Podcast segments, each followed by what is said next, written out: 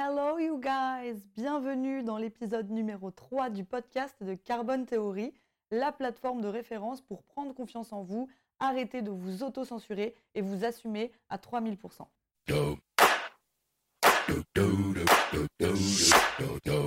Cette semaine, je ne vais pas tellement faire d'introduction parce que le sujet va être hyper dense. J'aimerais vous parler d'un outil de coaching surpuissant qui je l'espère, vous permettra de décanter vos relations conflictuelles et de troquer vos vieilles rancunes pour une intraveineuse de gratitude. Et cet outil s'appelle le système d'interprétation. Je ne sais pas si pour vous c'est pareil, mais en tout cas, moi j'ai longtemps entretenu une relation hyper problématique avec les gens qui ne pensaient pas comme moi.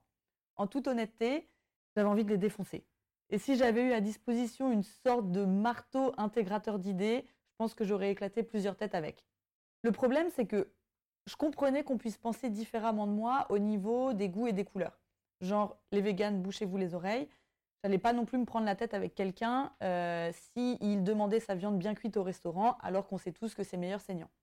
Mais quand il s'agissait d'un point de vue sur la société, les humains ou les mœurs, je comprenais pas qu'on puisse pas penser comme moi et je m'évertuais à faire entendre raison à mon interlocuteur. Parce que, évidemment, j'avais l'impression de détenir la vérité universelle et il était de mon devoir de la lui faire entendre. Et ça, ça s'est passé jusqu'à ce que j'entende parler une fois de la théorie de la subjectivité dans un article de Philo Magazine et que je parte la stocker jusque dans les tréfonds de Google pour en comprendre les tenants et les aboutissants. Alors certes, l'idée me parlait un peu, mais je restais quand même convaincue que le monde serait en bien meilleur état si tout le monde se calquait sur mon point de vue. Et alors que je rangeais cette théorie au fond de ma tête, je la vis un jour refaire surface avec surprise lors d'un module de PNL, donc programmation neurolinguistique pour les intimes, de euh, ma formation de coaching. Et comme l'échelle de valeur, le dialogue intérieur ou encore les schémas émotionnels, cet outil me fit littéralement l'effet d'une maxi-bombe. Parce que là où Kant et Spinoza se posaient des questions existentielles qui laissaient encore place au débat, la PNL m'expliquait par A plus B que mon système d'interprétation de la réalité était ultra subjectif et qu'il était impossible de détenir la vérité universelle. Et là, damn fuck, moi qui me prenais pour un mi-dieu, mi-Beyoncé, bah, la nouvelle me fit redescendre de cet étage et me plongea dans une crise existentielle maximale. Mais avant de continuer sur les conséquences de ma découverte des systèmes d'interprétation, j'imagine que vous mourrez d'envie à votre tour d'en comprendre le fonctionnement. Alors, à l'origine des systèmes d'interprétation se trouve la réalité, c'est-à-dire celle qui est factuelle et totalement dénuée d'émotions. Par exemple, il y a un arbre à côté de votre fenêtre, votre N plus 1 ne vous a pas dit bonjour, ou encore la raclette, c'est du fromage sur des pommes de terre. Vous le comprenez donc, on appelle dans ce cas des systèmes d'interprétation réalité tout ce qui relève du purement factuel. Et en fait, cette réalité, elle va passer de manière supersonique par des centaines de filtres d'interprétation. Et là où c'est gênant, c'est que ce processus se fait tellement vite qu'on n'a pas le temps d'en prendre conscience. Et résultat, on confond la réalité factuelle avec notre interprétation de la réalité. Alors concrètement, pour que ce soit plus clair, comment se passe ce traitement de la réalité? La première chose à savoir est qu'il existe trois catégories de filtres. Les filtres personnels, les filtres de traitement et les filtres sensoriels. Les filtres personnels comptent eux-mêmes trois catégories qui sont les filtres socioculturels, les filtres neurologiques et les filtres individuels. Les filtres socioculturels, ça regroupe tout ce qui a pu vous conditionner socioculturellement, c'est-à-dire euh, votre pays de naissance, la ville où vous avez grandi, votre culture, votre classe sociale, l'école que vous avez fréquentée, votre éducation familiale, votre religion ou encore votre entourage. Par exemple, ayant grandi en France et particulièrement en Bretagne, j'ai été assez jeune sensibilisée à l'art de vivre et à l'alcool. Mes parents nous faisaient goûter champagne, vin, bière dès nos 13 ans parce que c'était important pour eux qu'on s'habitue au goût. Et on avait le droit à notre mini bolinette de cidre doux dès, euh, je sais pas, je pense la grande section de maternelle quand on mangeait des galettes. Et ça, c'était ultra normal pour tout le monde. Alors que quand je suis arrivée dans ma famille d'accueil de Caroline du Sud à mes 16 ans, il était impensable, mais vraiment impensable, que des jeunes de notre âge boivent de l'alcool à table. C'était tellement considéré comme le pire truc de déglinguer que je sais qu'il est déjà arrivé à ma sœur d'accueil Caro de me destiner quelques-unes de ses prières nocturnes pour demander au Dieu des méthodistes de me remettre dans le droit chemin. Donc comme vous le voyez, la réalité factuelle, ça va être un jeune de 16 ans qui boit de l'alcool. Et cette réalité factuelle va passer par vos filtres socioculturels pour obtenir une interprétation personnelle qui va définir si c'est bien ou si c'est mal. Alors après les filtres culturels viennent les filtres neurologiques. En effet, nous ne sommes pas égaux face au fonctionnement de notre cerveau. Certains cerveaux vont connecter très très vite sur des problèmes techniques, d'autres sur des sujets émotionnels et d'autres encore bah, les deux. Et évidemment que ça peut se travailler, mais disons que naturellement, votre cerveau a un système de connexion particulier qui vous permettra d'être plus réactif sur certains sujets que d'autres. Prenez par exemple ma pire hantise de la prépa, la formule de Taylor-Lagrange. Même si la simple vue de cette équation mathématique me donne l'impression d'être une attaque imminente, concrètement, bah, elle m'a rien fait. L'équation sur le papier, c'est juste un alignement de chiffres, de fractions, de signes mathématiques, etc., qui en soi ne veut absolument rien dire. Sauf qu'en passant par mes neurones qui se mettent en PLS lorsqu'il s'agit de résoudre des problèmes de maths de 4 km, moi j'interprète cette équation comme la pire des tortures, alors que pendant ce temps, mon pote Cédric l'a considérée comme une balade de santé. Le problème, c'est donc pas l'équation en elle-même, mais l'interprétation que j'en ai fait après passage par mon filtre neurologique. Et le petit dernier des filtres personnels, ce sont les filtres individuels. Ça va donc être vos goûts personnels, vos valeurs, vos influences, ce à quoi vous êtes sensible, vos appétences, bref, tout ce qui a joué un rôle sur votre construction personnelle en dehors de vos conditionnements socio-culturaux neurologiques.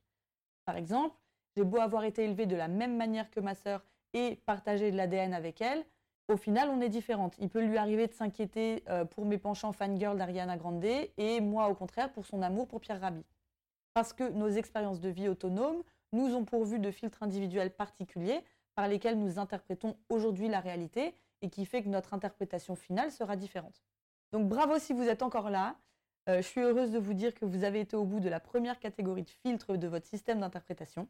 Et si vous êtes déjà en train de vous dire Wow, mais c'est dingue, quelle absurdité de vouloir calquer ma vision des choses sur la Terre entière alors que je comprends que mon fonctionnement est totalement subjectif. Bah, accrochez-vous parce que vous n'êtes même pas encore à la moitié. Parce qu'après les filtres personnels arrivent les filtres de traitement. Et là, c'est le moment de vous concentrer parce que ça devient un peu technique. Comme je vous le dis souvent, l'objectif de votre cerveau est de vous maintenir en vie en utilisant le moins d'énergie possible. Et pour faire ça, il va vous créer un système de croyances qui va être massoménos, une synthèse globale de vos expériences passées et de vos filtres personnels, qui va ressembler à euh, les maths c'est nul, je suis une loseuse si j'ai pas trouvé ma voie avant 30 ans, monter sa boîte c'est le truc le plus dur de la terre, le développement personnel c'est pour les gens perchés, la télé-réalité c'est nul, vouloir gagner de l'argent ne doit pas être une motivation dans la vie, etc., etc., etc. Et ce système de croyances, c'est le tableau de bord de votre cerveau. C'est ce qui lui permet de distinguer ce qui est bien de ce qui est mal et de guider vos actions au quotidien. Et quand bien même ce système de croyance ne serait pas en adéquation avec vos aspirations du moment, votre cerveau les conserve car elles ont fait jusqu'ici leur preuve de garante de votre survie. Et donc pour les conserver et vous dissuader d'aller à leur rencontre, votre cerveau va utiliser ce qu'on appelle les filtres de traitement. C'est-à-dire qu'il va filtrer la réalité de manière à ce qu'elle vienne consolider vos croyances. Et pour ça, il va utiliser trois sous-filtres qui sont la généralisation, l'omission et la distorsion. Par exemple, si votre croyance est l'argent c'est mal, votre cerveau va par exemple généraliser cette croyance en retenant que les événements qui lui permettent d'arriver à cette conclusion.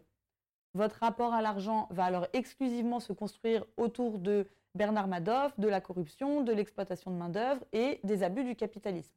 Et pour que cette généralisation tienne debout, votre cerveau va alors avoir recours aux omissions. C'est-à-dire qu'il va faire de la rétention d'informations pour tout ce qui ne lui permet pas de valider cette croyance. Qui va se traduire notamment par le fait qu'il ne va pas voir l'argent comme la rétribution de votre valeur ajoutée, comme quelque chose qui permet de faire des études, euh, de vivre une multitude d'expériences, de contribuer à faire grandir des associations, de réaliser ses rêves, etc.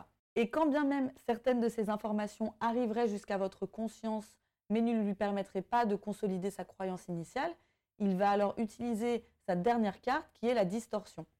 C'est-à-dire qu'il va transformer la réalité initiale pour qu'elle lui permette de répondre à ses croyances. Et dans le cadre de la croyance l'argent c'est mal, les distorsions peuvent par exemple ressembler à Certes, Bono donne une partie de sa fortune à des causes humanitaires, mais c'est pour son image, donc c'est mal. Ou encore, certes, tu as créé ton entreprise et tu verses un super salaire à tes employés, qui, euh, soit dit en passant, leur permet de kiffer leur vie, mais tu contribues au système capitaliste, donc c'est mal. Et comme si ce n'était pas déjà suffisant, la réalité factuelle passe par un dernier panel de filtres qui sont les filtres sensoriels.